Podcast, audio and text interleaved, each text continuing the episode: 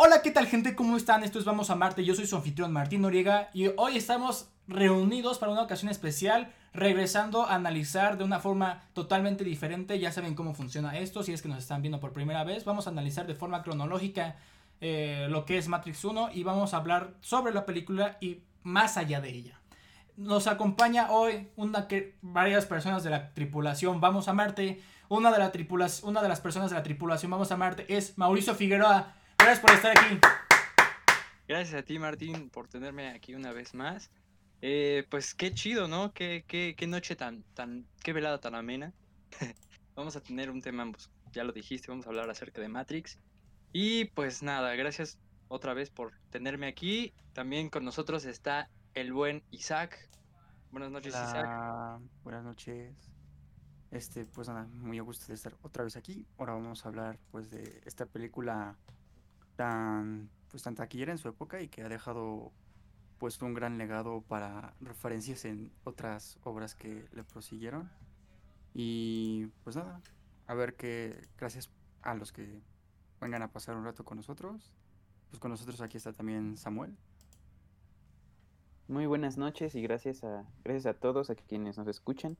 Eh, y qué bueno escuchar otra vez sus dulces voces. Eh, para hablar de esta emocionante película, que la neta a mí me gusta bastante.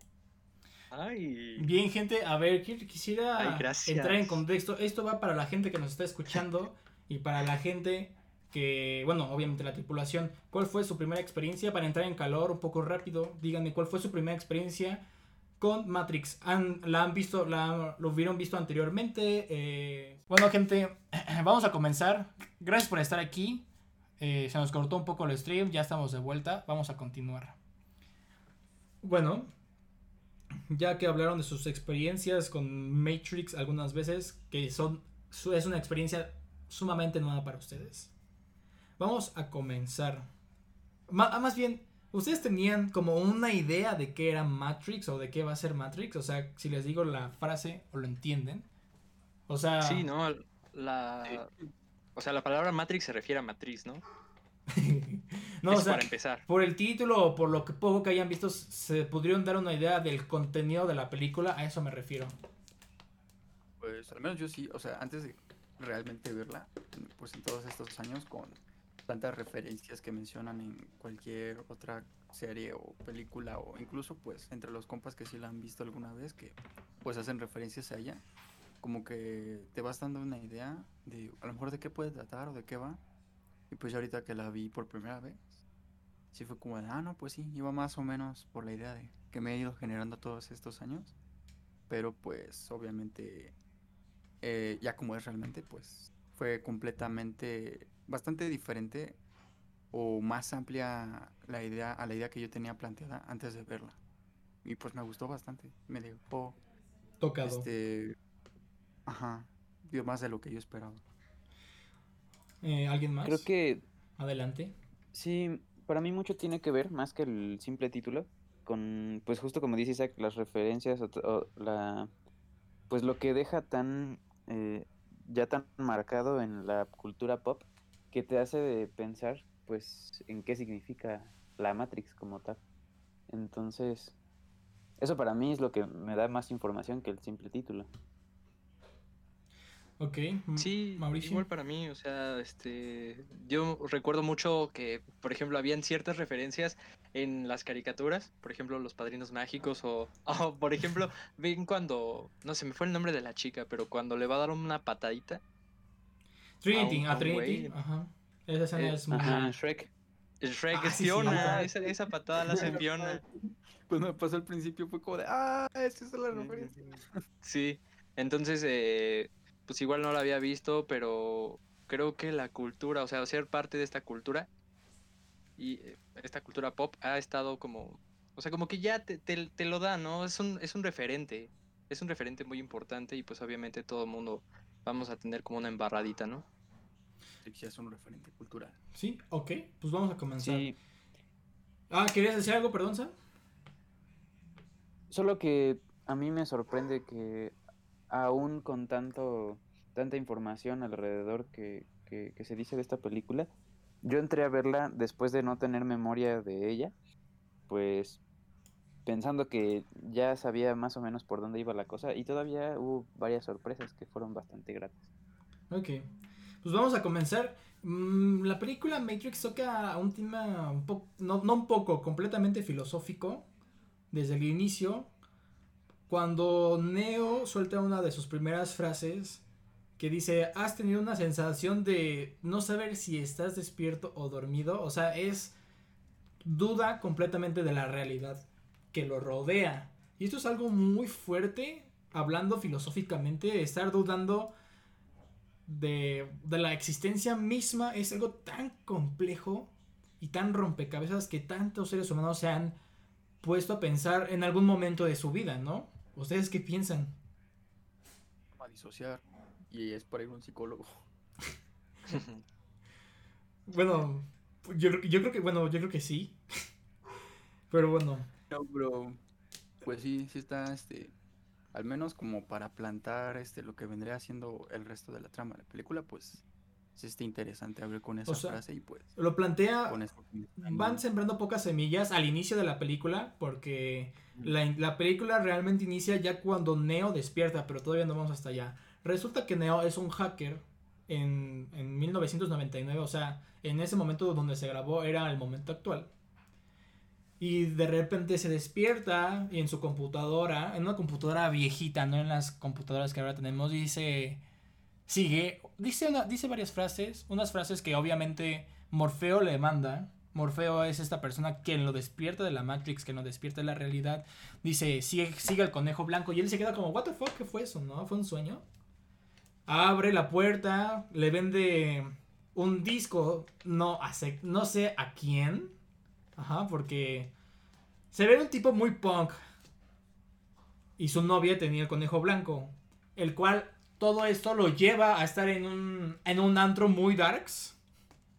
Donde conoce a Trinity. Donde le dice que Morfeo te está buscando y tienes que tener cuidado porque los agentes también lo estaba, estaban detrás de él. Estaban buscando su, su información. Algo por lo parecido. Ahí sí no entendí bien. ¿Ustedes qué piensan? Pues, bueno, al menos de lo que entendí que lo iban buscando es porque, o sea, este niño, el protagonista, pues, o sea, trabajó en una empresa de software, con software, pero como que aparte con su tiempo libre o pues, pues sí en su tiempo libre, cuando no está trabajando, se dedicaba a esto de la hackeada, como decías. El hackerman era Hackerman. Entonces, pues, también con esto de que... Bueno, lo que entendí es que si era hacker porque se estaba planteando esto de que, ¿qué es la Matrix o así? O bueno, ya se venía como que haciendo estas preguntas. De, por alguna razón conocí este concepto de Matrix y pues estaba preguntando. Entonces cuando ahí cuando lo busca alguien, que yo me imagino pronto mencionarás, y pues también estaba buscando estos agentes es que los agentes también lo iban buscando porque Morfeo iba detrás de él.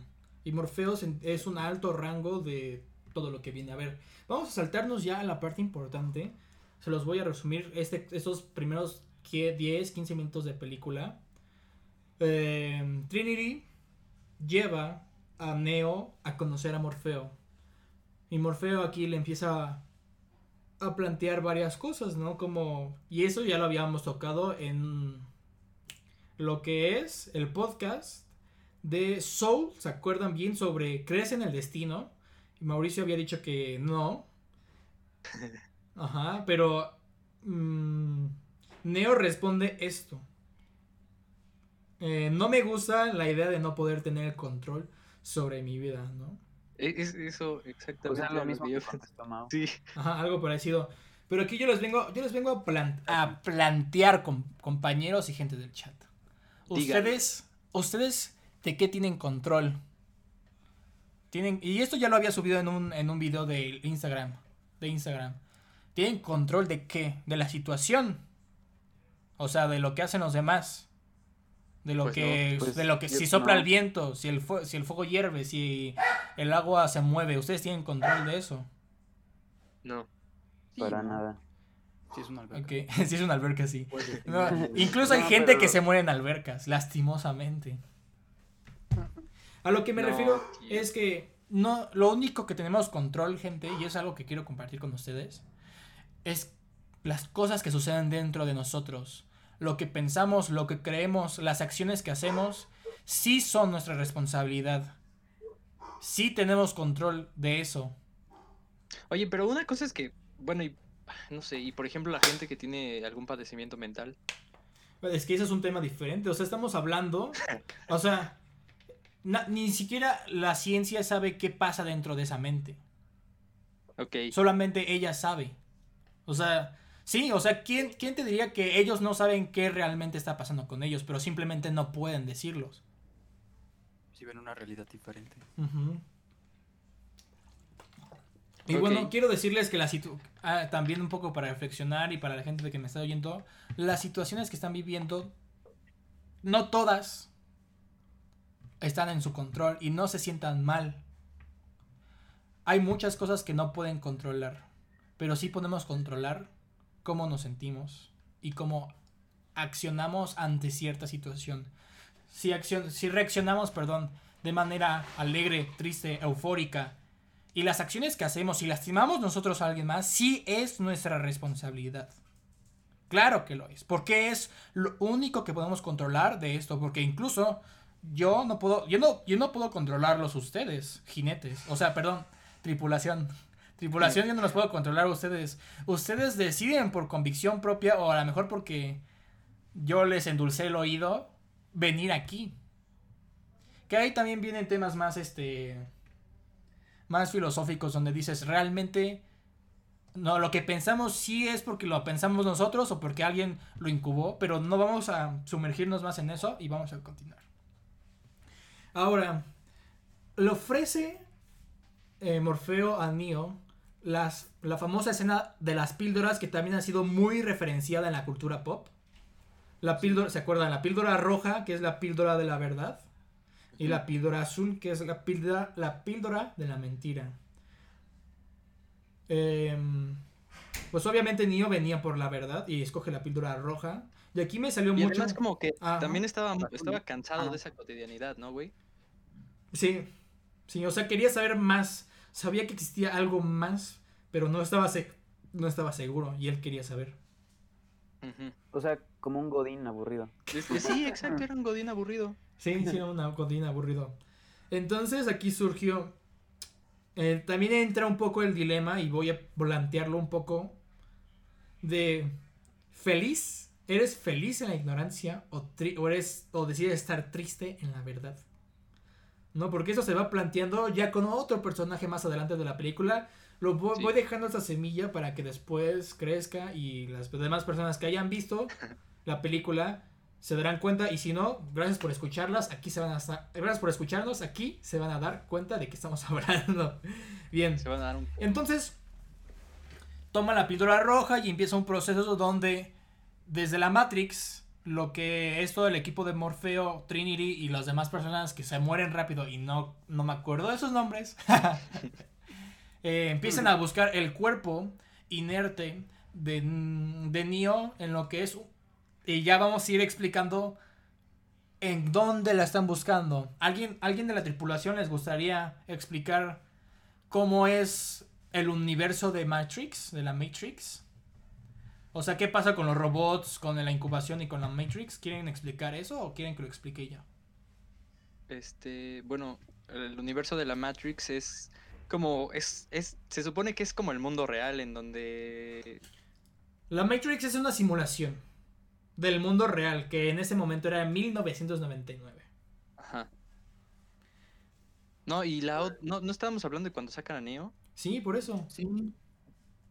A ver, o sea, ajá, adelante. La Matrix, la Matrix, ajá. Este, como a pues rasgos actuales, la Matrix en teoría es un software, ¿no? Un software de simulación. Sí, sí lo es. Yo entendí en la película y este simula pues precisamente el mundo de, aquella época en la que salió la película que es 1999 pero es una simulación del mundo real en el mundo real real de la película este menciona Morfeo que en realidad están como en el 2100 ¿sí no? 2160 y cacho algo por lo parecido y dijo aproximadamente porque no sabemos realmente en qué año estamos sí para que vean qué tan pues devastado qué tan qué tan este fuera este qué tan catastrófico está aquel futuro, o sea, ni saben qué fecha es.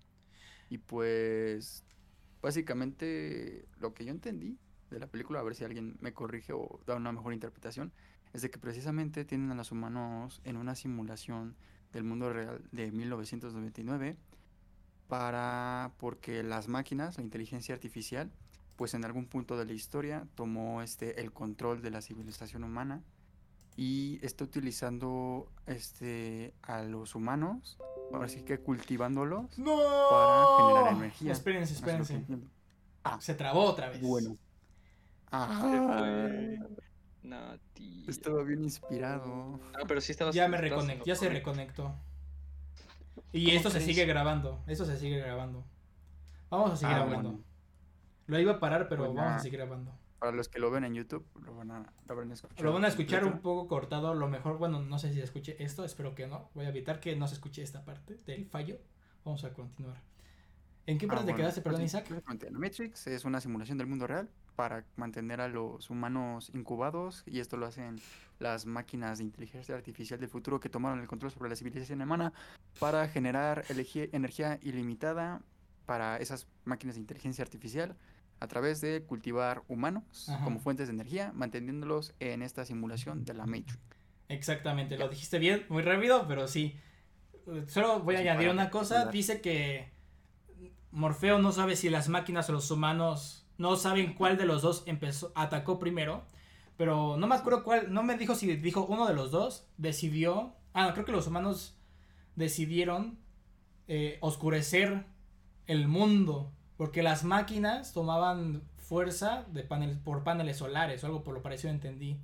Y ahí es cuando las máquinas decidieron, pues literalmente, como nosotros producimos cierta cantidad de energía, ahí explicaban, no sé si ese sea un dato verídico, hagan el favor de decirme si el cuerpo humano sí genera una cierta cantidad de energía. Ahí, por favor, eh, eh, tripulación, hagan el favor. A ver. Y lo que pasa es que ahora somos criados como digamos, como flores, semillas, porque las máquinas absorben nuestra energía, estando nosotros en una cúpula y sumergidos nuestra mente en la Matrix. Que en la Mira, ve esto, ve esto. Dice, las personas desprendemos calor y eso significa energía. Se ha calculado que un varón humano en reposo emite entre 100 y 120 vatios. Vamos a ver cuánto es un vatio. También los latidos del corazón generan electricidad. Mm. Dice, el vatio o watt es la unidad derivada coherente del Sistema Internacional de Unidades para la potencia. Es igual a un julio o un joules. julio. ok. Gracias por investigar. Vamos a seguir avanzando. Entonces, la mayoría de la población humana está sumergida en la Matrix, que es una simulación, es como un juego de computadora, pero muy, muy real, porque las computadoras crean estímulos cerebrales que te hacen creer, sentir, vivir, oler, escuchar las cosas que están en la Matrix. Y existe una población de seres humanos en una ciudad que se llama Sion.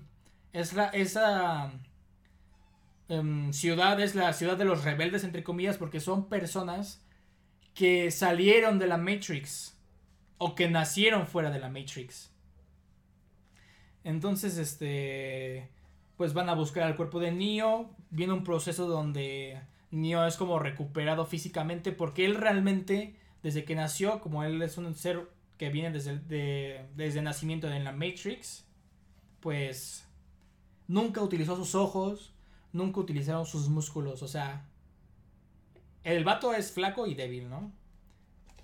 Literalmente. Básicamente. Y la verdad, eh, Matrix, hablando de esto, es algo. O sea, hablando de, de la forma en como te lo presentan, está medio crudo, ¿no? Porque si ves esto, sí como que te impacta. Sí, porque yo lo había visto ya cuando era niño. No lo entendía, pero ahora lo entiendo. Pero sí es un contenido como muy fuerte, ¿no lo creen? Ya está, sus enchufes tienen en su cuerpo ya incrustado. Sí. Eh, ¿Ustedes qué piensan? Sí, sí, tema, sí, toma, sí toca temas muy fuertes. ¿Perdón? Pues, sí. O sea, sí. Yo creo que, que, o sea, sí, no fuertes en el sentido de que no sean tal vez, o sea, la clasificación, no sé si, si tiene clasificación R o clasificación C, pero no fuertes como para que no la pueda ver este, cualquier persona, ¿no? Sino que, pues conforme más te pones a pensarla, es cierto que es, es, algo que tiene muchísima extensión. Tampoco es tan cruda la trama. O bueno, no la hace no, tanto así. No, no es que seas alguien sensible a ese tipo de, de cosas y pues te pongas a hacer una conspiración en contra de nuestra realidad. Hay gente que sí lo hace. De hecho, había escuchado que habían como varias teorías que supongo que se basaban en esto. De que si en realidad. O sea, puesto que ustedes han este. Han escuchado por ahí que hay alguien que se cuestiona si esto de verdad es una. Es una. Es una ficción. ¿No? O si es la realidad. De hecho, pues, por ejemplo, tenemos a René Descartes.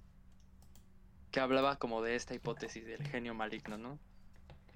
Que era como, como un dios. Y entonces tú podías pensar que igual lo que estabas haciendo era pues era correcto y en realidad estabas en un error, ¿no? Todo a propósito. Ok. Sí, creo que es el mismo, en el mismo sentido de la, de la, pues de la frase que decían, ¿no? De que no, no me gusta la idea de no controlar mi realidad. Pues yo creo que, al menos yo sí me he puesto a pensar como, o sea, y si realmente estamos aquí y ahora. En la ilusión. Sí, creo que es algo que todos nos ha dado miedo un poco, la verdad. Es, es, es que es, es, angustiante, pues, como lo decía en el, en el, eh, en el stream anterior, de la vez pasada de Soul, eh, pues imagínense, o sea, entonces como qué sentido tendría vivir si ya todo lo que tengo que vivir, pues de alguna manera está escrito, ¿no? Y a veces también me choquea porque digo, pues bueno, o sea, no, hipotéticamente tampoco es como que lo piense, pero si dejara de existir, alguien podría llegar y decir, ah, pues es que ya le tocaba, ¿no? de hecho es lo que dice la gente, ya le tocaba. Ya le tocaba, no, o sea, ya le tocaba y como que me dan en la madre porque, o sea, a todo le quitan como el hecho de que yo pueda elegir y pues en realidad me están diciendo que no. Bueno. Cuando te toca, te toca. Vamos a continuar, ¿les parece? Sí. Entonces, Em, pues esto es algo muy choqueante cuando les dicen toda esta información al protagonista. Imagínate de eh, ustedes que nos están escuchando, imagínense decirles que todo lo que vivieron eh, fue una mentira, o sea, literalmente fue una mentira y son un vagabundo en, en, una esquina con problemas de drogadicción, ¿no? Un ejemplo muy pedorro, pero es algo bastante cercano a lo que el o sea, el shock de realidad que sucede. Que le pasó al protagonista. Soy el mejor futbolista del mundo, güey. Gano una copa y verch, me levanto sin piernas y me llevo a un hospital. No. Qué buena referencia. Pero bueno, vamos a continuar. Entonces, este.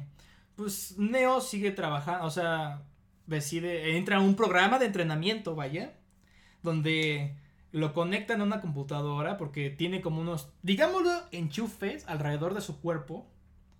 Y le conectan uno cerca de, o no, de hecho en la nuca, literalmente. En la nuca, sí. Y le introducen toda la información de qué es lo que es el karate, el kung fu. Y aprende como, pues en 10 minutos, o sea, en segundos, ¿no? Todo, todas las técnicas de un kung fu. Entonces, la pregunta es, ¿les gustaría... El sangrado en Assassin's Creed. Sí, pues cómo no, imagínate. ¿Les, les, gustaría, ¿Les gustaría aprender eso tan rápido? O sea, no karate, este, pero no sé, igual. Ah, diseñador. Del diseño y todo, pues sí. O los de medicina ahorrándose. ¿Cuántos años son de medicina? ¿Ocho años de medicina? Son ocho años, sí. Ocho años de medicina en una simulación. Como doce, güey, no sé. Imagínate, estaría muy chido, ¿no? Estudiantes de medicina, denle like, por favor, compartan y suscríbanse. ¿Cómo cobrar ilustraciones, no?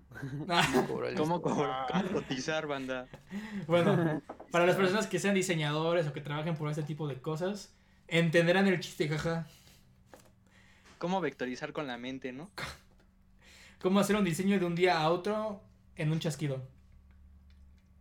A eso se aprende solito. Bueno, vamos, a, práctica. vamos a continuar. Entonces, eh, Morfeo llega y lo reta literalmente en unas batallas de gallos. En una batalla de, de kung fu, de artes marciales. Y obviamente se, al inicio de, de esa escena se nota la mm, superioridad eh, en combate de Morfeo. Y no es porque... Y en esa escena me gusta mucho porque Morfeo se ve intacto, o sea, no suda ni nada. Y Neo se ve agotado, desgastado, sudado. ¿No? Entonces... Me da... O sea, aquí suelta algo muy interesante. Que es como... A ver... ¿Qué es... O sea, ¿qué... Espera, espera. Se me está yendo la idea.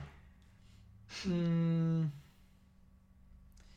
dice, unas, o sea, antes de pelear dicen, unas reglas de la realidad se pueden ser dobladas en la Matrix y otras se pueden romper.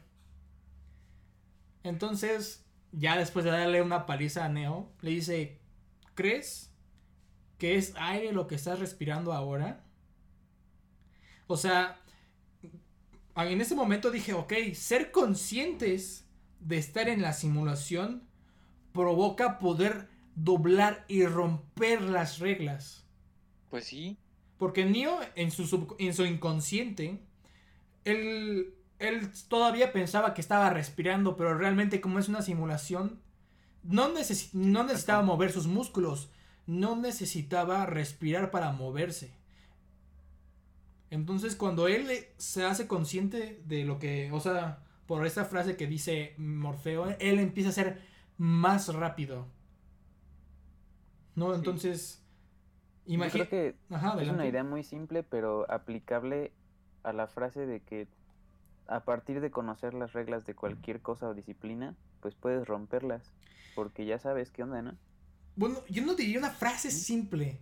Son de esas frases, digamos de sabiduría, por decir algo, que ya debes de tener un camino recorrido o cierta experiencia para poder descifrarlas. Porque te dan la respuesta, pero no completa. Te la dan como un cachito. Te dan la llave para poder abrir la puerta de la verdad. Y así poder... Y del otro lado, descubres la verdad. Descubres que si es una simulación, no necesitas respirar. Y puedes ser lo más veloz que puedes. Lo más veloz que tú creas que puedes. Sí, claro, a lo que, a lo que me refiero es que viéndolo, por ejemplo, eh, si, si, o sea, están de, estarán de acuerdo conmigo en que no todas las cosas que vamos a aplicar en el ámbito profesional nos las están dando en la escuela. Entonces, con ciertas reglas que sí nos dan, pues creo que es, es, es muy... Se puede aplicar en un futuro. Eh, pues ya sí, ya es posible romper esas reglas, hacerlas tuyas e incluso, pues... Eh, Doblarlas y romperlas llevarlas a otro lado. O crear una nueva, ¿no? Y es algo así. Crear una nueva, sí, también. Bueno, pues entonces... surgen tendencias y todo. Entonces lo que pasa es cuando Neo se la cree, o sea, Morfeo le dice otra vez para liberar más su mente de lo que es esta prisión, es, no pienses que lo eres, lo eres, porque si realmente se han dado cuenta que cuando dices sí, yo soy un chico seguro, yo soy un chico seguro, yo soy un chico seguro, o no me da miedo la altura, no me da miedo la altura, X o Y cosa que se tengan que repetir varias veces para tratar de convencerse. En eso de estar pensando, tratarse de convencer entre comillas no funciona porque te lo cuando te crees las cosas no tienes que estar cuando realmente te las crees no tienes que estarte convenciendo, no tienes que estarte repitiéndolo continuamente, simplemente lo soy. Simplemente yo soy tal cosa, ¿no? Yo soy fuerte, yo soy poderoso, no sé. Pero simplemente lo afirmas, no lo, no lo repites como un perico. Sí me doy a entender a lo que da a entender. Sí me doy a expresar a lo que da a entender esta frase que le dice Morfeo que yo entendí. Sí. Sí, pues auténticamente lo, no lo crees, no lo, sabes, o bueno, esa es la, la, realidad que tú tienes. No tienes, como decías, pues, por qué convencerte si para ti es la verdad eso. Ok. Entonces, después de toda esta práctica, sale una escena donde uno de los personajes. ¿Cómo se acuerdan? Ok, Cypher. Cypher es, digamos, el traidor de esta, de esta película. Cypher se está juntando a escondidas con lo que se llaman los programas. ¿Cómo se acuerdan? ¿Se acuerdan, cómo se llama? El programa Smith. Que es un programa diseñado por las máquinas. Ajá, el agente Smith, para mantener como las leyes, que todo esté bien dentro de la Matrix. Entonces, oh, Cypher se pone en contacto con el agente Smith para... porque mm, lo que sucede es que lo que yo entendí, porque sí está complicada un poco la historia, es que el agente Smith quiere códigos de la ubicación de Sion. Recuerden que Sion es la ciudad de los rebeldes, la ciudad de las personas que están fuera de la Matrix. Entonces... Oh, eso tampoco lo había entendido.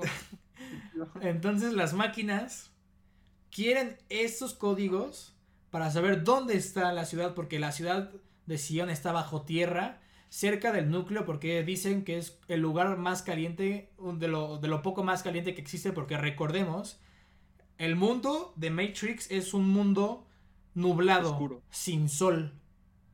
Entonces, nosotros también necesitamos un poco de calor, si no nos morimos de frío. Entonces es una ciudad subterránea para que lo entiendan.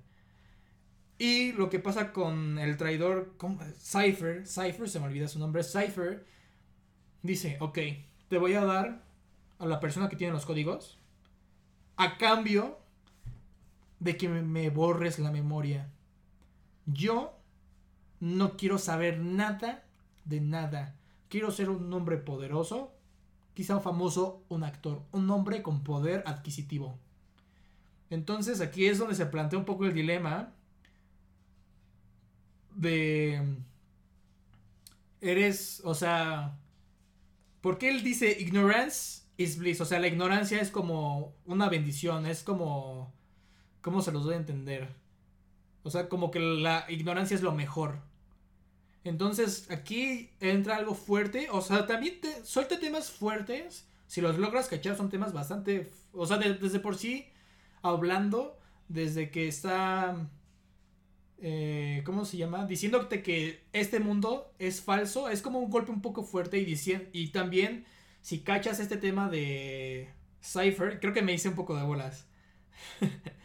El chiste es lo que quiero plantear y lo que plantea la película también es, ¿eres feliz en la ignorancia o triste en la verdad?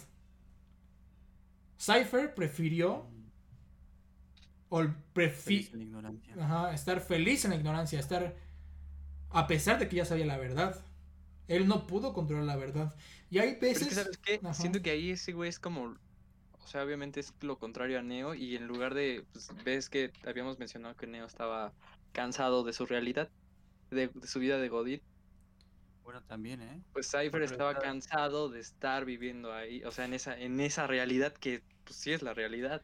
Pero lo que pasa. Es que imagínate esa realidad. Ajá, lo que pasa es que Cypher, obviamente, fue una persona extraída de la Matrix. No le gustó. Hay gente. Es malo vivir en la ignorancia. Es feo, o sea, es feo ser consciente de unas cosas, pero. Yo creo que el mejor camino es la conciencia, ¿no creen? Pues. La conciencia conlleva responsabilidad. ¿Cómo que pues sí? No, yo, yo, yo les quiero preguntar si, eh, si les dieran la oportunidad, ustedes, no sé, o sea, si o sea, píldora, la píldora roja y la azul. Sí, ¿qué, qué, qué harían? Yo tomaré la azul porque neta, ¿qué tengo que ir a hacer Me moriría luego, luego. No, yo sí la roja. Oye, pero, pero ¿qué Yo sí la roja. Mira, por ejemplo, si Neo hubiera agarrado la azul, y hubiera preferido la ignorancia, ¿se le hubiera borrado la mente? Sí. o sea, se entiende que se, hubiera, se, le hubiera borrado como que lo estaban buscando el Morfeo y ese tipo, y la Trinity. Ok, porque pues sí estaría feo, ¿no? O sea, que tomes la azul, pero que aún así siempre estés pensando en lo que pudiste haber hecho. Tomas la azul y despiertas, es tu primer día de la secundaria. Se hubiera borrado la Tienes otra oportunidad. No, man.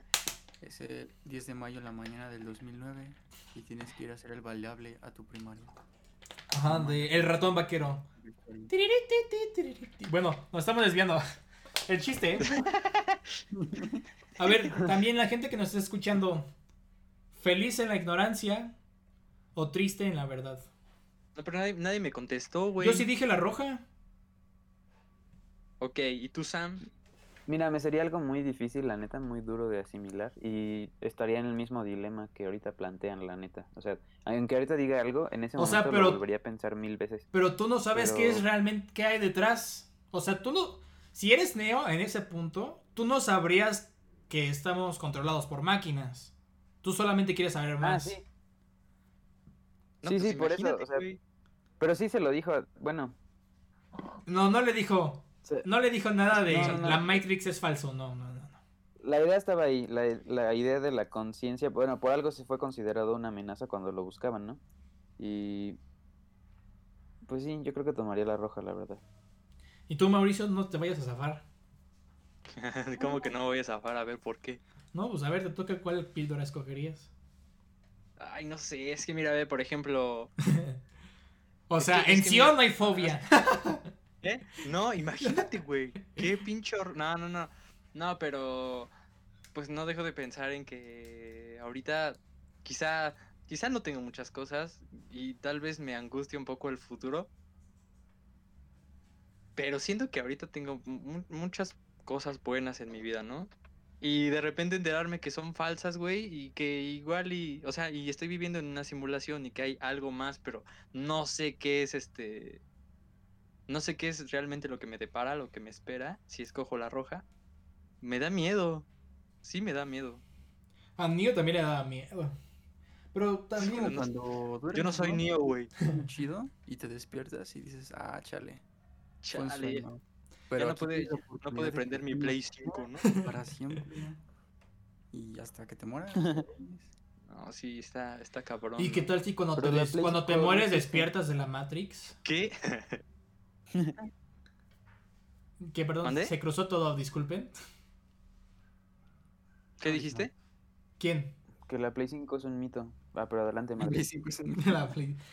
Yo dije, qué tal si cuando te mueres despiertas de la Matrix? Ah, no te esperabas ese pro twist. No, se muere, ¿no? Espérate, no vamos hasta allá, a ver. Es como una batería que se acaba y pues ya la tiran. Entonces. Somos, somos desechables, eso. Así es. Entonces lo que pasa aquí es que. Pues. Em, hay una jugarreta. Hay, un, hay una traición. Los agentes. Em, toman a Morfeo. Ay, espera, me estoy pasando de lanza. Disculpen, no olviden eso que les dije. Antes de toda la traición, Morfeo y Neo van a conocer a la pitonisa. La pitonisa es un programa, entiendo yo, que está desde desde el inicio, desde la primera persona que se despertó de la Matrix. está ayudando a estos agentes, bueno, no solo a, a, las personas, a los humanos, digámoslo, a las personas que despertaron de la Matrix. Entonces, en este lugar tan peculiar, encuentran a niños que ya entienden que, o sea, se entienden conscientemente, que ya entienden, o dentro del lore de lo que es Matrix, entienden que están en una simulación y puedan doblar las reglas y las puedan romper. Hay, hay, pues hay dos niñas que están levantando estos cubos que tienen letras, como de Apple, o una C, una M, los están haciendo flotar. Y está un niño que parece como un poco budista porque está como en flor de loto y está pelón. Ahí con ganas de meterle un zape. y se acercan y se acerca Neo y le dice eh, no existe, o sea, no existe la cuchara. No es la cuchara la que se dobla, sino tú mismo. Entonces, ahí yo lo puedo interpretar desde, mis, desde mi punto de conciencia de hoy, 10-3 sábado 8 del 2020, desde del 2021, que cuando, e, cuando te vuelves flexible tú, cuando te vuelves flexible a la realidad o algo por lo parecido, es que no sé, es que hay, se me está yendo la idea. La cuchara se doblaba porque realmente no existía la doblada, la, la, la cuchara, la cuchara, o sea, no existía la cuchara. Entonces, mentalmente tú la controlabas y si... Ay, como... Ay, mira, mejor déjame... No, a ver, espera. La cuchara no existía. Y como tú eres flexible a la realidad, puedes hacer flexible otras cosas, ¿no? Como son las, como lo son las reglas de la Matrix. ¿Sí me di a entender? Sí, algo. Es que sí está un poco denso el pensamiento, la verdad. Sí, profe. Sí, profe. Sí, profe. Presente. Gracias, profe. Gracias, profe. Hasta luego, profe. Bueno, ¿qué piensan de lo de la cuchara? Sí, es cierto que si te vuelves flexible, tú puedes hacerte flexible. bueno, si te vuelves flexible, tú obviamente te puedes volver flexible entre las situaciones que te rodean. Pues, ¿sabes qué? Siento que eso se toca más adelante en la película. de hecho, creo en el clímax, pero hace rato mencionaste y este. Ah, ¿cómo? Morfeo lo había dicho también, ¿no? Le, estaba diciendo a Neo que él podía romper las reglas. Le, le dice esta parte, diciendo que ya van varias veces que se lo dicen. Pero él no lo cree. ¿Mande? Pero Neo no lo cree. No, él no lo cree, exacto, no lo cree. Y todo el mundo se la lleva diciendo, güey, eres el elegido. No, no lo cree.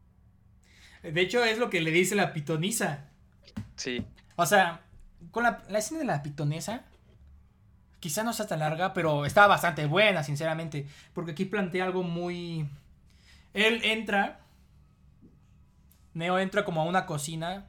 Y cuando te dices una pitonisa, te imaginas. Pues una señora. Con una esfera de cristal.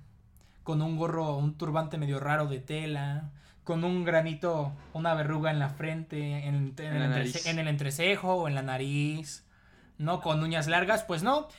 Era una mujer afroamericana, normal, en una cocina cocinando galletas. Y entonces ya después de hablar un poco con ella, le dice, ah, no te preocupes por el jarrón.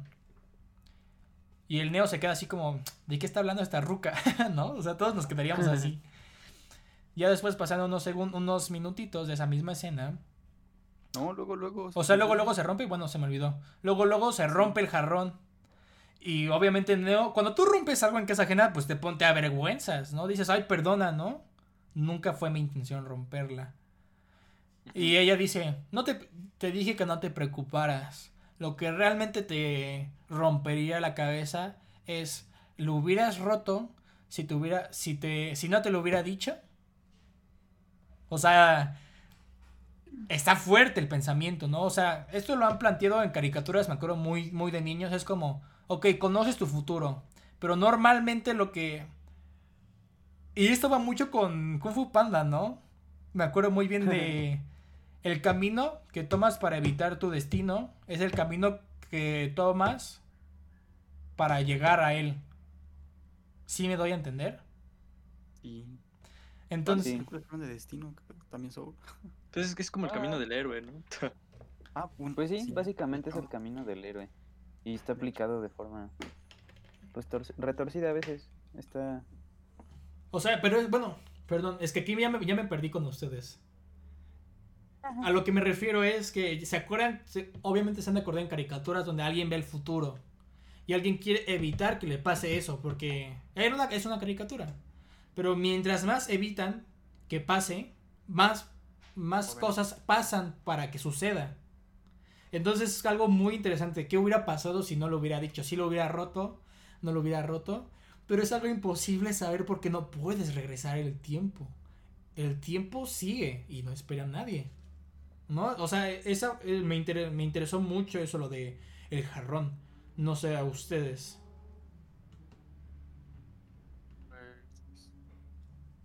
Mm, no sé. Bueno, porque también lo que le dice después el oráculo, bueno, todavía no lo voy a decir, supongo que lo vas a decir un poco más adelante. Pues al menos en esta primera película no sucede. No sé si ya vendrá después en las secuelas, que pues no las he visto todavía. Pero no sé, no sé si sea como que el simple hecho de plantear esa idea sea como suficiente para ya condenarte a que o al menos en ese universo de, de Matrix, es de condenarte a que así suceda. Porque, o sea, ¿cómo me explico? A ver. En cuanto le dijo lo de que, no se preocupara por el jarrón, pues este carnal volteó y dijo, ¿cuál jarrón? Y pues por voltear a buscar el jarrón, golpeó el jarrón y lo tiró. Entonces, si no le hubiera dicho eso, pues él hubiera simplemente avanzado hacia adelante y pues continuaba como si nada. Y supongo que ya después lo que le viene a decir después esta... dilo, dilo, dilo, dilo. Ah, bueno, lo de que pues o, él o este Morfeo van a morir tarde o temprano. Pues es como de, ah, cámara señora, entonces ¿para qué lo dice? Si no lo dice, a lo mejor, pues ¿para qué se estresa, para qué se estresa el, el niño? Y también a lo mejor no, no pasaría. Lo que... Pero bueno, también ahí está un poco el, como que no entendí muy bien como por qué esa señora puede supuestamente predecir lo que va a pasar. Es que no, no se explica, simplemente es. No preguntes, solo goza. Ah, goza, ajá. Y es, y es lo mismo, y es lo mismo que, digo, si van a mencionar en, un momento lo de la cuchara todavía. Ah, bueno. Ya, según ya lo habíamos pasado, pero si quieres agregar algo, adelante. No, sí, sí, me refiero a lo que dice el oráculo, no sé a qué se refería Isaac, pero pero bueno, no, ese, eh, sí, bueno, me, me, refiero a que todo, al ser todo sobre el tema central o el arco de, de Neo es el autodescubrimiento, em, como dicen, o sea, él, él, él, ya sabe y es lo mismo que, el, que el, cuando le dice el jarrón, al ya saber, algo lo lleva a provocarlo. Y es, o sea, en, cuanto a la pregunta de, o bueno, más bien a la frase o a la idea de que la cuchara no está, pues yo creo que tiene que ver con quitarse eh, quitarse la idea en la cabeza, el, cuestionamiento que normalmente se hace a por qué está pasando. Como dice Martín, o sea, pues solo es, y es quitarte esos límites autoimpuestos por la mente eh, que preguntan cosas eh, acerca de la lógica, pues cuando ya estás viendo que no tiene lógica. Este, acabas de tocar un tema, y gracias por tocarlo, ya casi se me olvidaba, es algo muy esencial. Y sí, en ese arco Neo rompe con todo lo que cree que es la Matrix y con lo que cree que es la realidad. Porque Morfeo dice esto. O sea, la Matrix es como una prisión que no puedes oler, probar o tocar. Es una prisión en tu mente. Y es algo, o sea, algo que les quiero, algo muy fuerte que les quiero poner a todas las personas que nos están escuchando. ¿Tú en qué tipo de prisión estás? Porque tú, querido amigo mío, tú estás en una prisión mental. Tú eres el único capaz de ponerte límites. El único capaz de no quererse levantar temprano. El único capaz de generar un nuevo proyecto o de no hacerlo. La prisión la generas tú y tú decides qué tan grande, estrecha o sin prisión o decides salir de ella. O sea, esto va más allá de la película, chavos. Sí saben, o sea, es algo más grande. Es por eso que lo que son quería también tocar el hecho de que las artes marciales siempre son como, aparte de físicas, es como siempre superarte a ti mismo porque tú tienes más fuerza de la que crees, simplemente no permites que salga, tú estás solo en esa prisión. Todo está, o sea, literalmente todo está en la mente. Tú decides qué tanto te duele o qué tanto no te duele. Gente que nos está escuchando, si estás viendo esto en YouTube, eh, les va a salir una en la parte de arriba una historia de vida donde una chica, una peleó contra lo que es cáncer en la sangre y ella dice, es que el estado mental sí varía en un tratamiento eh, pues clínico. Cuando la gente me estaba apoyando, yo me sentía alegre, no lo sentía tan pesado, pero cuando me empezó a dejar el novio, empezaron, se acabaron las vacaciones y mis amigos no me podían venir a ver y todo ese tipo de cosas y mis papás no podían estar conmigo, es cuando empezó a decaer y su, proceso clínico se hizo más pesado para ella. O sea, esto es real. ¿Qué, les, ¿qué les, parece? Yo los dejé sin palabras. sí. Me deja seco. A ver.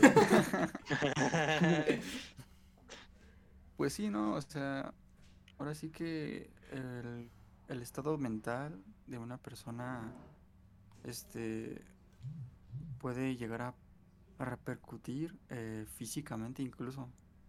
Entonces pues sí es algo muy cañón el, el cómo pues un ser consciente como nosotros los humanos este puede llegar a verse afectado por el por su estado mental por cómo se siente por cómo cómo está viviendo las cosas, cómo las cosas que vive le afectan y reflejan en su manera de, pues, de vivir otras cosas. Gracias, Isaac. Sí, o sea, es un tema muy denso que yo pude percibir y relacioné con mis experiencias y espero que la gente que nos esté escuchando le guste y que los haya hecho reflexionar, porque aquí en mi tripulación, ahora sí como dices, los dejé los dejé secos.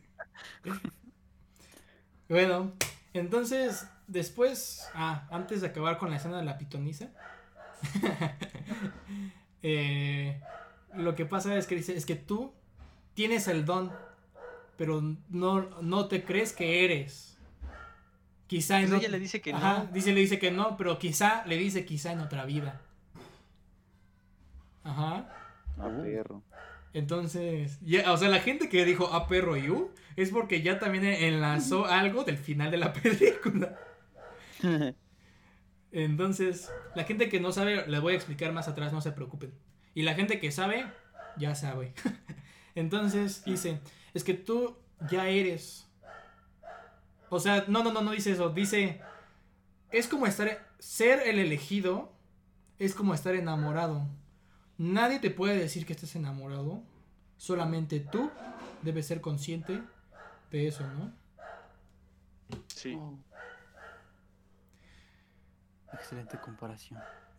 Sí, bueno, eh, cuando dice gracias, pero yo eso no lo dije yo, lo dijo la pitonisa. Y ya sé, ya sé. O sea, eso fue lo que pensé cuando lo dijo. Ok, y. Mm, pues regresando, existe ya después regresan a la pitoniza. O sea, ya, ya acabó lo de la pitoniza. Y le dan. Es, bueno, antes de irse, dice: Mira, va a haber una situación que ya lo había dicho Isaac, pero lo retomo porque dije algo muy denso y como que eso lo paró un poco, ¿no? Va a haber una situación donde Morfeo se va a poner en peligro porque piensa que tú eres el elegido.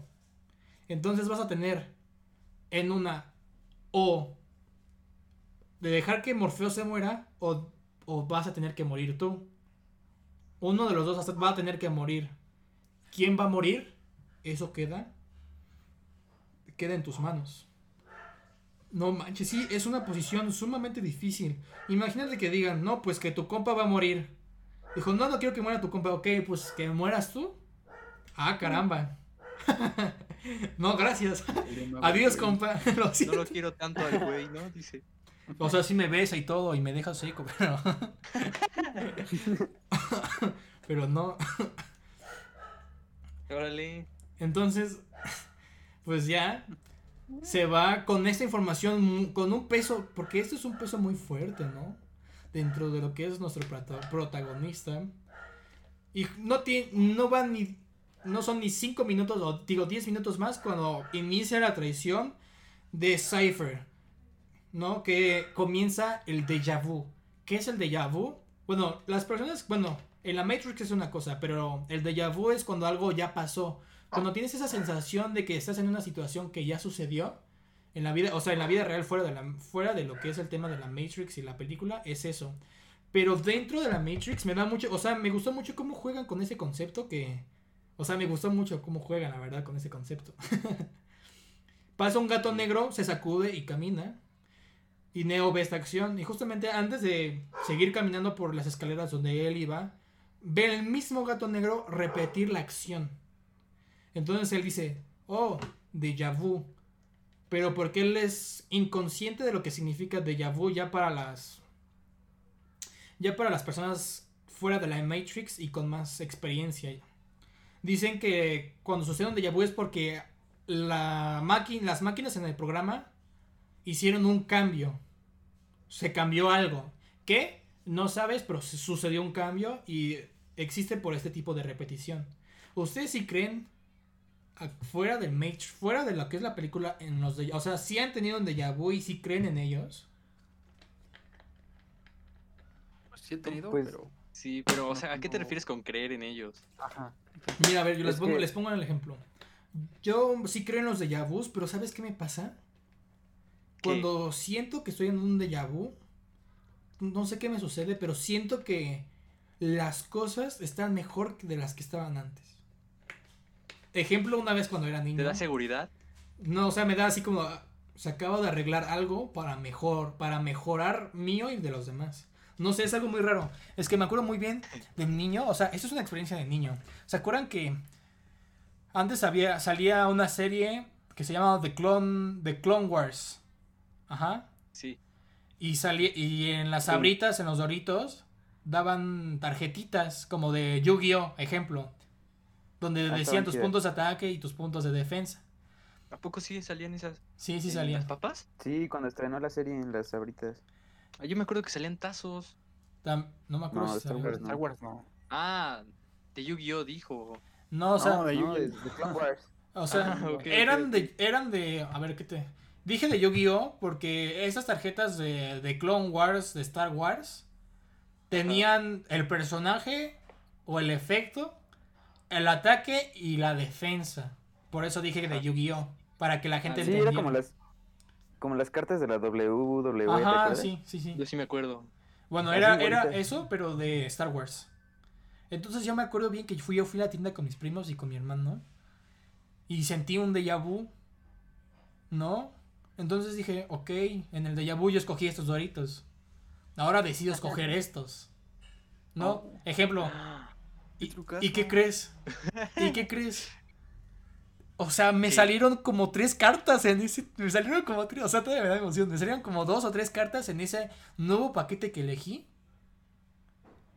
Y no sé, como que desde ahí decidí como. O tomé conciencia y dije, ah, siento un déjà vu. Algo mejoró. Así pienso yo. Por la experiencia que tuve. Pinche Neo, güey. Gente, o sea, pero para bien, ¿no? No para lastimar a los demás. Les acabo de dar un life hack, gente. Utilícenlo para bien. ¿eh? Utilícenlo para bien. Los déjà vus para hacerlo distinto. Sí. Para bien.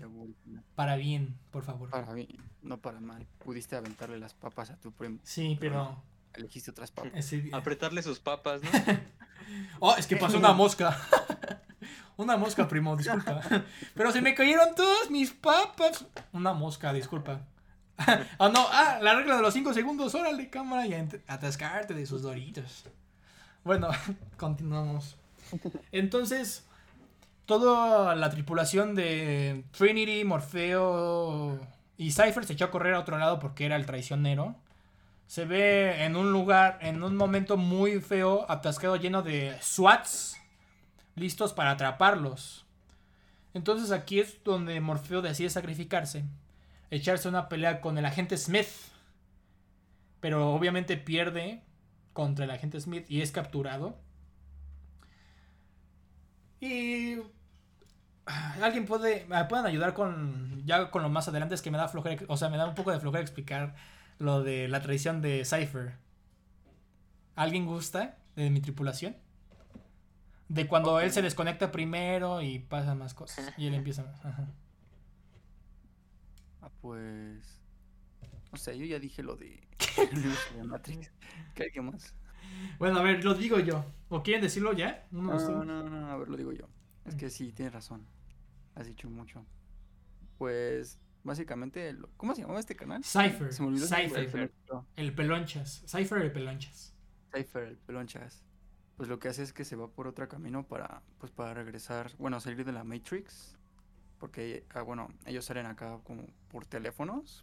tienen que llamar por una línea telefónica para salir de, de la simulación pues este carnal se va por otro lado, se contacta con, el operador, que no recuerdo quién, cómo se llamaba ese carnal, el que estaba afuera de la Matrix, este, esperándolos para pues, regresarlos. Pues ya este se va por su camino, se sale. Sale antes que los demás, que el, otro, el equipo de Morfeo. Exacto, sale antes que los demás. Y pues ya fuera de la Matrix, ya en la, en la no, no sé si es una base o es una nave o qué. Es una nave, pues, es una nave bueno, ya regresa una nave fuera de la Matrix, pues lo que hace es que elimina, liquida a, los que estuvieran en la nave, que pudieran ayudar a regresar a los demás, al resto del equipo, pues para ya iniciar su plan de traición. Este, pues básicamente lo que hace ya este afuera de la Matrix es este, se comunica aparte, llama por teléfono a esta Trinity, el traidor, Cypher, el pelonches. Y pues lo que hace es, conforme la va amenazando y le va revelando todo su... Su pues, plan. su plan. Sus intenciones. Va desconectando... A los compañeros. desde fuera de la Matrix a, los, a varios este, tripulantes del equipo, a, varios integrantes del equipo. Y pues obviamente desconectarlos así de golpe, pues prácticamente los mata.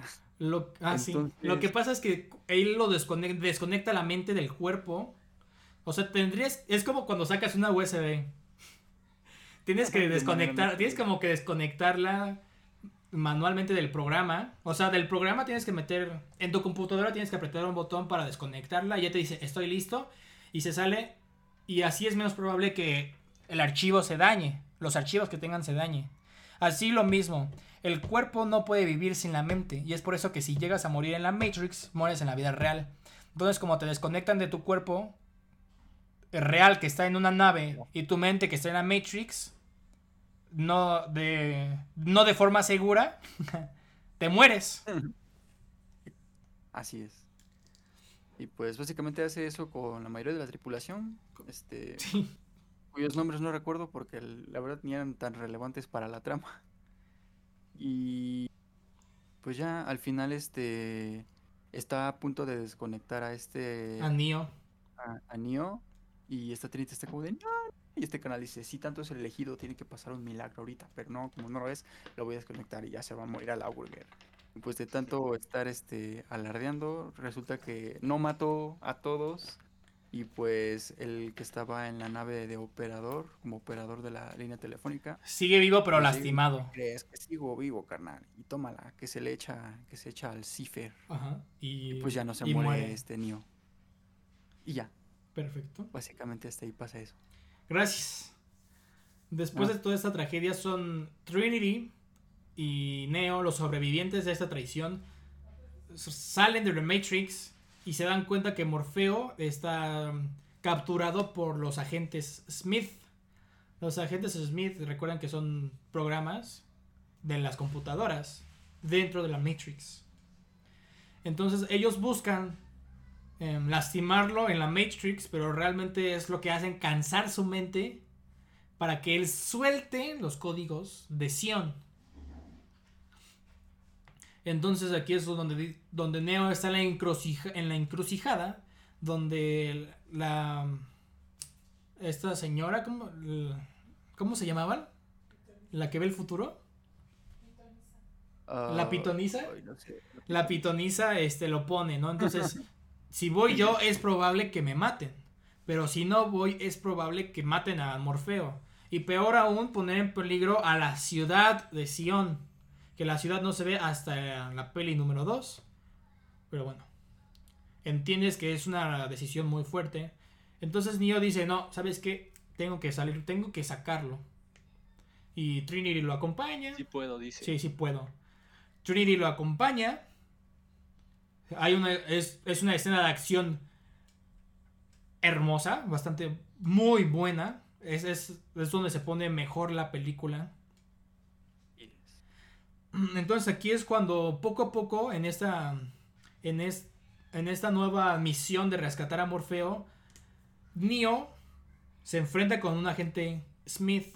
Los agentes Smith, como son robots puramente, son más rápidos porque realmente ellos, ellos este, no sé, o sea, ellos entienden que son un programa y pueden ser lo más rápido que ellos quieran ser. Entonces, ellos pueden esquivar balas, literalmente. ¿No? ¿Cuántas veces... ¿Cuántas personas has escuchado? ¿Cuántas personas conoces que esquivan balas? Ninguna. No aguantan dos balazos. No aguantan dos balazos en la cabeza. Bueno, entonces Neo se enfrenta con un agente Smith. Pam, pam, pam, le vacía todas las balas de sus pistolas no surten efecto porque la gente pues, las esquiva todas. Y pues este... El agente dispara contra él y Neo se echa una de las escenas también más referenciadas por la cultura pop. Sí. Que de hecho, de hecho, se llama la Matrix, la Matrix se llama así. Cuando, de hecho, cuando decías, mira, güey, la Matrix, y te haces para atrás, en cámara lenta, referenciando esa escena. La nuca contra el así como. Ajá. Pero e, él, él lo hace para eh, poder esquivar las balas. Sí las esquiva, pero las... Sí, hizo un buen trabajo. Sí las esquivó, no se murió. Ajá, entonces Trinity ayuda a Neo a matar al agente Smith. Y ella se sorprende y dice, ¿cómo lo hiciste, no? ¿Cómo esquivaste las balas? Fuiste tan rápido como ellos. Dijo, y Neo dice, no tan rápido. Pero aquí ya, se, aquí ya se da a entender que Neo poco a poco se está liberando de la prisión mental que ya les, que les conté en un pasado. Rescatan a Morfeo y empieza una escena de persecución entre el agente Smith, el, como que el agente Smith, el primero, el number one, como contra, lo va persiguiendo y hay realmente la regla cuando te enfrentabas con un agente Smith era corre, porque nadie sale vivo de eso. Entonces hay una escena donde ellos están en el metro, en un subway de lo que creo que es Nueva York, en lo que es la Matrix. El team, ya Morfeo salió este, de forma segura de la Matrix. Trinity, salió, pero no salió el eh, Neo. Y ahí aquí es donde es alcanzado por el agente Smith. Entonces, en vez de correr, él decide enfrentar a la gente. Eso a creer. Ajá, entonces aquí empieza la lucha mental, la lucha física, la lucha de, pues, de pistolas. Es una buena escena. Ya estaba a punto de morir el agente. Digo que estoy diciendo. Es Neo. De hecho. Neo. Digo, la agente Smith siempre se refería a Neo como. Señor Anderson. El señor Anderson. Pero el momento de cumbre. De liberación de Neo es cuando él está... Ya viene el metro y el agente Smith lo está sujetando para que no vaya a ningún lado. O sea, el agente Smith puede... Toma los cuerpos de otras personas. Él puede... Las otras personas mueren, pero él no. Pero si Neo muere ahí, muere atropellado por algo, por un balazo, si muere en la vida real. Entonces, aquí sucede algo muy importante cuando él dice, yo no soy, yo no soy Anderson, yo soy Neo. Entonces se levanta, salta y choca contra el techo, lastimando al agente Smith. Y em, sale, otra vez sale la persecución para regresar, salir de la Matrix que estoy diciendo. Aquí está pasando un momento muy importante. Bueno, es una persecución y por un momento, en un descuido, eh, el agente Smith se puede teletransportar porque toma el cuerpo de otras personas que están dentro de la Matrix y balea a nuestro querido amigo Neo. Entonces Neo recibe, fácil como cuatro balazos y ya empieza, se, realmente se muere. Había visto una reseña donde dice que gracias al beso de Trinity, este, él siente que él no puede morir en la Matrix y como que revive, o sea, es consciente. Pero a mí me gusta la idea. Sí me di a entender eso, ¿verdad? Sí, sí, sí. El poder del amor. sí, es, el poder del amor, pero gracias a sentir los labios, él es consciente de que la Matrix no es real y es por eso que puede revivir entre comillas ya que había muerto. Pero a mí lo que me gusta pensar, lo que yo entendí es que él muere realmente. El señor Anderson muere y Neo renace. Literalmente. O sea, ¿se acuerdan que les dije que la pitonisa dijo, en esta quizá en esta vida no. Pues él literalmente tuvo que morir para ser el elegido. Oh, Oye, pero también habías hablado, o sea, regresando a lo que le dijo este Morfeo a Neo, eh, ya ves que estaba esta parte de él puede romper las reglas. Y no fue hasta que, o sea, y él, pues toda la película, pues no se creía que era el elegido hasta que realmente se lo creyó. Sí.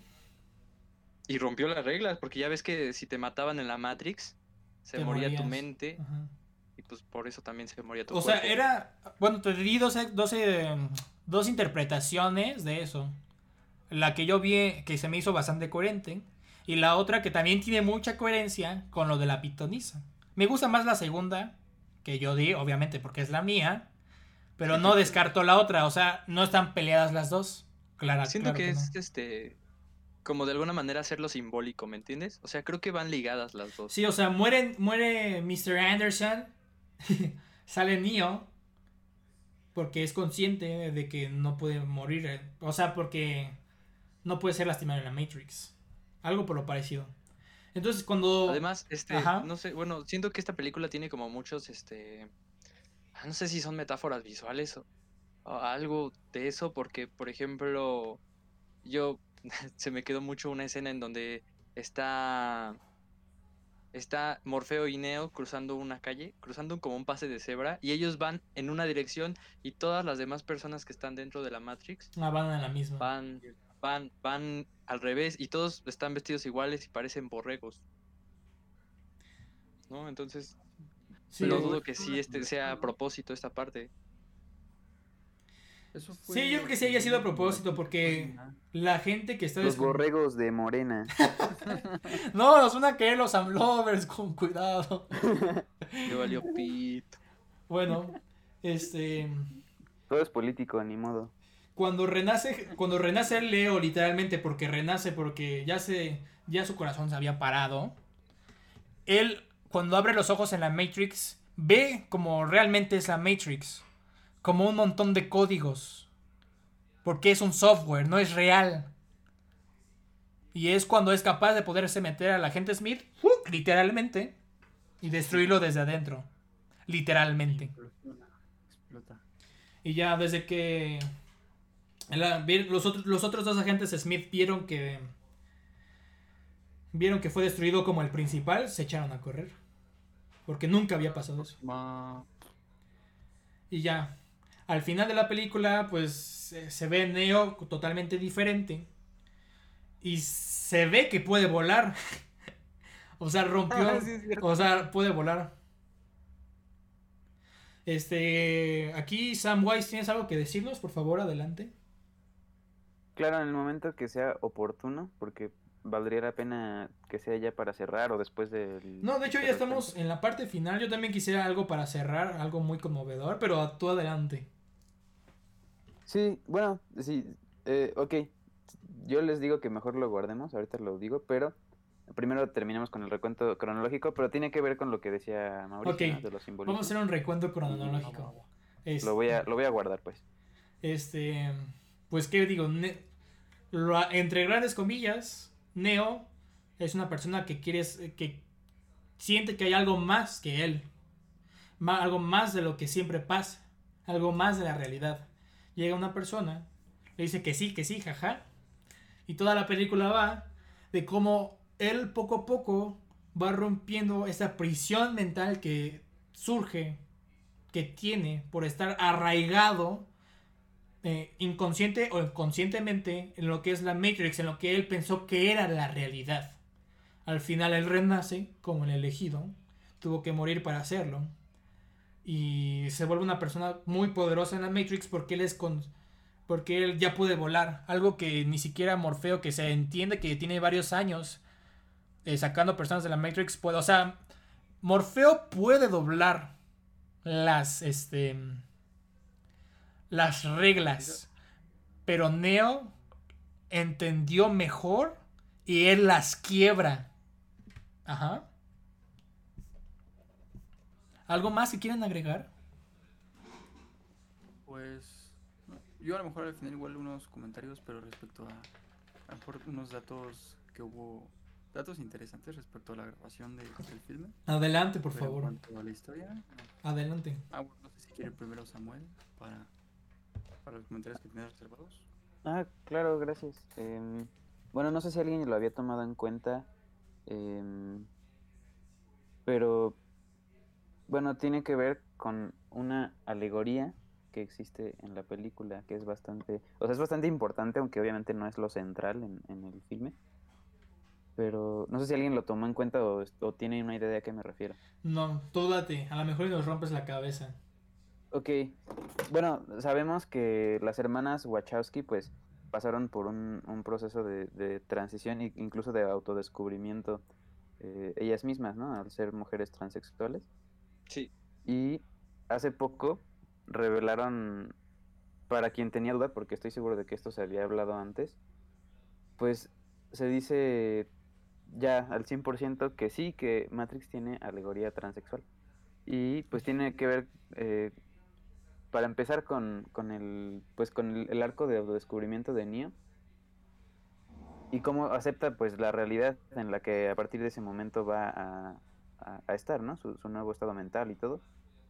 Y también, entre, bueno, entre todos estos personajes que, que se nos olvidan, había eh, un personaje que se llama Switch, creo. No sé si le recuerdan. Es una mujer de pelo blanco. Ajá, puedes decir que es una mujer de pelo blanco, pero em, en la en el mundo, o sea, en el, mundo simulado, en la simulación, es representado como hombre y en la realidad de la Matrix es representado como una mujer. eso es una de las tantas cosas que fueron conservadas en pues entre todo un, un, panorama de eh, bloqueos por parte de la producción y cosas que al final no llegaron a la versión final, pero que estaban en la mente de las Wachowski. Estaban contemplados. En, en, en ese momento eran los hermanos Wachowski. Sí, gente, se me olvidó decirles. Además el nombre, ¿no? Switch, sí. Sí, Switch, exactamente. O sea, justo eso. A ver, para la gente que no sabe inglés, por favor, ¿qué significa Switch? Significa cambio, cambiar. Así es. Gracias. ¿Quieres agregar otros pues simbolismos más, Samuel? Pues no, creo que es, eso. O sea, dijeron que era algo muy importante, estaba muy en el corazón de, la película y pues no pudo ser mostrado de lleno o como algo más eh, explícito. Pues por, por eso por cosa de la producción, ¿no? Pero pues sí, ahí está y la verdad es que yo lo veo y tiene sentido en cuanto a su, pues sus creadoras. ¿Qué opinan? No, nunca lo había visto de esa forma, ¿eh? La verdad. Ahora sí me dejaste seco. Como bueno. Este. no sabía que este, eran transexuales. O sea, apenas pues en esta semana que la vi. ¿Te enteraste? Pues, investigué. Y o sea, solo supe que, ah, bueno, son las hermanas Wachowski, las directoras. Pero no sabía, no me metí más en su vida personal, simplemente fue como el lado, ah, Ah, son, son mujeres, son dos hermanas que lo hicieron, pero cuando lo hicieron eran hombres. Ajá, no sabías. Sí, pero son mujeres. Sí. Bueno, ya alguien más que quiera comentar. A ver, antes, para yo quiero cerrar, quiero decir algo, pero antes de eso, quisiera que cada quien le dijera personaje favorito, puntuara la película y no sé si aprendieron algo, díganlo, adelante. Eh, Mauricio, por favor. Órale. Este, pues obviamente creo que es como muy obvio y creo también que el personaje de Neo es muy... O sea, uno se puede identificar fácilmente porque pues toda la película es de este autodescubrimiento y nos habla, ¿no? Entonces nosotros todos somos Neo y vivimos en este mundo, en esta realidad que percibimos y a veces es muy fácil como caer en tal vez una solemnidad de quedarnos siempre en lo que hacemos y, y, no, y no querer hacer algo más grande, ¿no? Entonces, eh, pues me quedo con Neo y pues nada. ¿Qué más teníamos que decir? Puntuar la película, del 1 al 10. Ah, mm, no lo sé. Yo creo que le doy un 8. Supongo que en su tiempo debió de haber sido muy grande, ¿no? Sí. O sea, los temas que tocan no son sencillos, la verdad. No, y no son sencillos. Bueno, le vamos a dar un, un 9. nada más por pena, nada más por pena. Este... No, no, no, es buena. Isaac había dicho que era Segunds, adelante. Pues, en cuanto a personaje favorito, la verdad es que el protagonista sí me cayó bastante bien. Pero también este, como que la convicción de, Morfeo de que, no, pues que es que él es el elegido, yo sé que él es el elegido. Y pues toda, en toda su película como está frega y frega, como, este canal es el elegido. Y pues como tiene fe en este Neo, eso también me hizo pues que me agrada bastante el personaje. Entonces como que ahí están empatados. Aunque pues yo diría que a lo mejor por un poquitín me, este, me, me gusta más el personaje de Morfeo. ¿Y qué más tiene que decir? La, puntuar, puntuar. puntuación, ¿no? Mm, yo le daría sí, un 9, porque este, pues la historia sí está chida. O sea, el cómo la plantea, sí me dejó más impactado de lo que hubiera imaginado. Sí, le doy un 9. Ok, ¿y tú, mi buen Sam? ¿Qué tal? Gracias. Eh, primero que nada me di cuenta después de lo que lo mencioné y no estoy seguro porque ya no me acuerdo, pero una disculpa si es que confundí eh, los dos términos de transexual y transgénero en el momento en que lo mencioné. Al pasar por mi mente no fueron tan claros, pero bueno, una disculpa si me confundí, pero em, yo la puntuaría con un 8. Bueno, en su momento que, que la vi, primero dije un 8, pero siento que si la vuelvo a ver, eh, incluso tal vez ya en conjunto con su trilogía, pues podría subir un poco, pero por ahora es 8 de 10. Y Neo, al ser el más desarrollado, creo que fue con el que me quedo.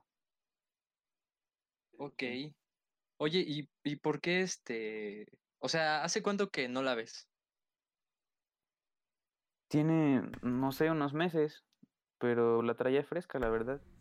Y fue, o sea, fue la primera vez que la vi después de, de sí, según yo verla de chiquito, pero pues no, no con, no con mucha memoria.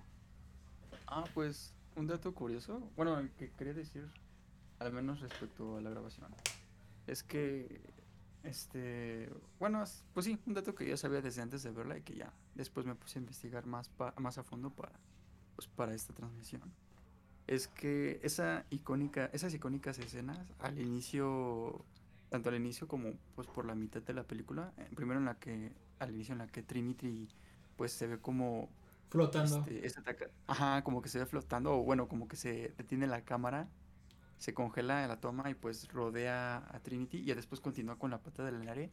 Y también la escena en la que este niño medio esquiva las balas, bueno, hace su el movimiento de Matrix conocido este, el cómo gira la cámara alrededor de la escena mientras está pues como que todo congelado. Eso fue como que, o sea, sí tuvo intervención digital, pero en cuanto a las tomas, a la toma pues de la grabación, sí fue, mm, para decirlo, práctico, porque por ejemplo, para la parte en la que este, esquivo las balas este Neo, lo que hicieron fue este poner, creo eran 120 cámaras, sí, 120 cámaras digitales separadas este, acomodadas de forma sucesiva una tras otra, en forma, pues en la forma que tuvo el movimiento en la cámara, como se ve en esa escena, que es como de un arco que rodea a Neo. Este, y llegan de cuenta que, pues, justo cuando hizo ese movimiento en ese fotograma, pues todas las fotos, todas las cámaras tomaron la foto al mismo tiempo de preciso instante. Y pues ya después, este, en postproducción, en edición, se pusieron una tras otra para que pareciera ya no fotos separadas, sino una secuencia de imágenes y pareciera que, dieran vueltas. y que la, pues, que la cámara rotó alrededor de, de, del actor de Keanu Reeves y pues ya. Supongo que hicieron lo mismo con la escena en la que Trinity da la patada en el aire porque no logra encontrar este detrás de cámaras de, de esa escena en particular pero pues de la otra sí lo explican todo acá y pues sí queda sí está muy padre. Sí, de hecho busquen los videos del, detrás de escenas de esa de esa, pues, toma. Y si ven todo el, pues todo el desmán que hicieron, pero queda chido y es bastante interesante saber eso. ¿Se imaginan ser el güey de edición? a esa peli. no, ¿cómo se les ocurre esto a las hermanas Wachowski? Si se pasaron, ¿eh? De edición, ay no. bueno, em, ya me toca a mí, ¿no? Mi personaje favorito, no sé, podrías decir, podría decir Neo, es que Neo, Morfeo y Trinity son personajes. Trinity se desarrolla un poquito más en la segunda. Que la verdad es una mujer. No tiene que decir que es una mujer capaz para. para. para hacerlo, ¿no? Para demostrarlo, vaya. Y eso me gusta mucho. Que le ayuda a Neo a rescatar a Morfeo. E incluso mata a un agente Smith. Con la distracción un poco de, de, de Neo porque le estaban disparando. También la pitonisa se es un personaje muy. Muy interesante. Muy interesante. es como. ¿qué, le preguntarías a una persona que ve el futuro? ¿Te respondería? ¿Tendrías el derecho de saberlo? No sé, o sea, como que me llama mucho la atención eso, ¿no? Pero personaje Fab, Fab, Fab, Neo, yo creo que también, Neo. Y yo, yo creo que le pongo. No, no voy a decir, bueno, yo creo que le pongo un 9 a la película, ¿verdad? Y bueno, ya para acabar me gustaría decir una frase que tengo aquí. que va así. Tú, tú querida persona que me está escuchando. tú eres el elegido. Tú tienes la capacidad de cambiar muchas más cosas de las que te crees capaz. Solo necesitas romper tu prisión mental, que es la única que te retiene de poder crear todo lo que tú quieras. Ya, porque saqué esto de obviamente de todo lo que hemos estado hablando. Tú eres el elegido, no importa que me haya, tú eres elegido, tú eres capaz de salir de donde de donde estés, de crear lo que quieras. Y crea y claramente, por favor, crea para las para nosotros, para la comunidad, para la sociedad, porque todos dependemos de todos. Esto no sería capaz, esto no este proyecto no sería realidad si tú no me escucharas, si los jinetes no estuvieran conmigo. Si, digo, los, la tripulación, si la tripulación estuviera conmigo, si, si, yo no, si, yo, si yo no rompiera una prisión de no querer hacer esas transmisiones, bueno, que ahorita no fue una transmisión, lastimosamente, pero normalmente lo son, este tipo de, de cosas, pero bueno. Espero que les haya gustado mucho, gente quiero que sepan que nos pueden encontrar en YouTube, Spotify, Facebook e Instagram como Vamos a Marte Official. Eh, nos pueden encontrar también en otras em, aplicaciones para escuchar podcasts. Ajá, en otras plataformas para escuchar podcasts. Y también nos pueden seguir en TikTok. Tenemos otra sección que se llama Historias de Vida que la puedes encontrar en Spotify y en YouTube. En la cual este subimos historias de personas que nos quieran contar. Si tú estás interesado o ves una de esas historias y quieres contarnos una historia, por favor, manda mensaje al... Al Twitter. Ah, no, no, tenemos Twitter, no tenemos Twitter. al Instagram de Vamos a Marte, por favor. ¿Cómo nos encuentran? Como Vamos a Marte Official, con O mayúscula. Vamos a Marte, junto. Todo junto. Ajá, Vamos a Marte mayúscula, todo junto. Y Official separado y mayúscula. Bien, yo soy su anfitrión Martín Noriega. Me puedes encontrar en Instagram como arroba mnoriega276. Vas a encontrar, este es mi perfil personal y también saco varias cosas. Estás en, si quieres tener en contacto con el creador, que también soy yo, y los demás, ahí te va. Sam Kraksik, ¿qué podemos encontrar en tu Instagram? Exactamente, en mi, en mi página de Instagram, recientemente renombrada como Sam Strikes Back, van a encontrar pues mi cuenta personal, mis fotos, algunas eh, encuestas y cierto nivel de interacción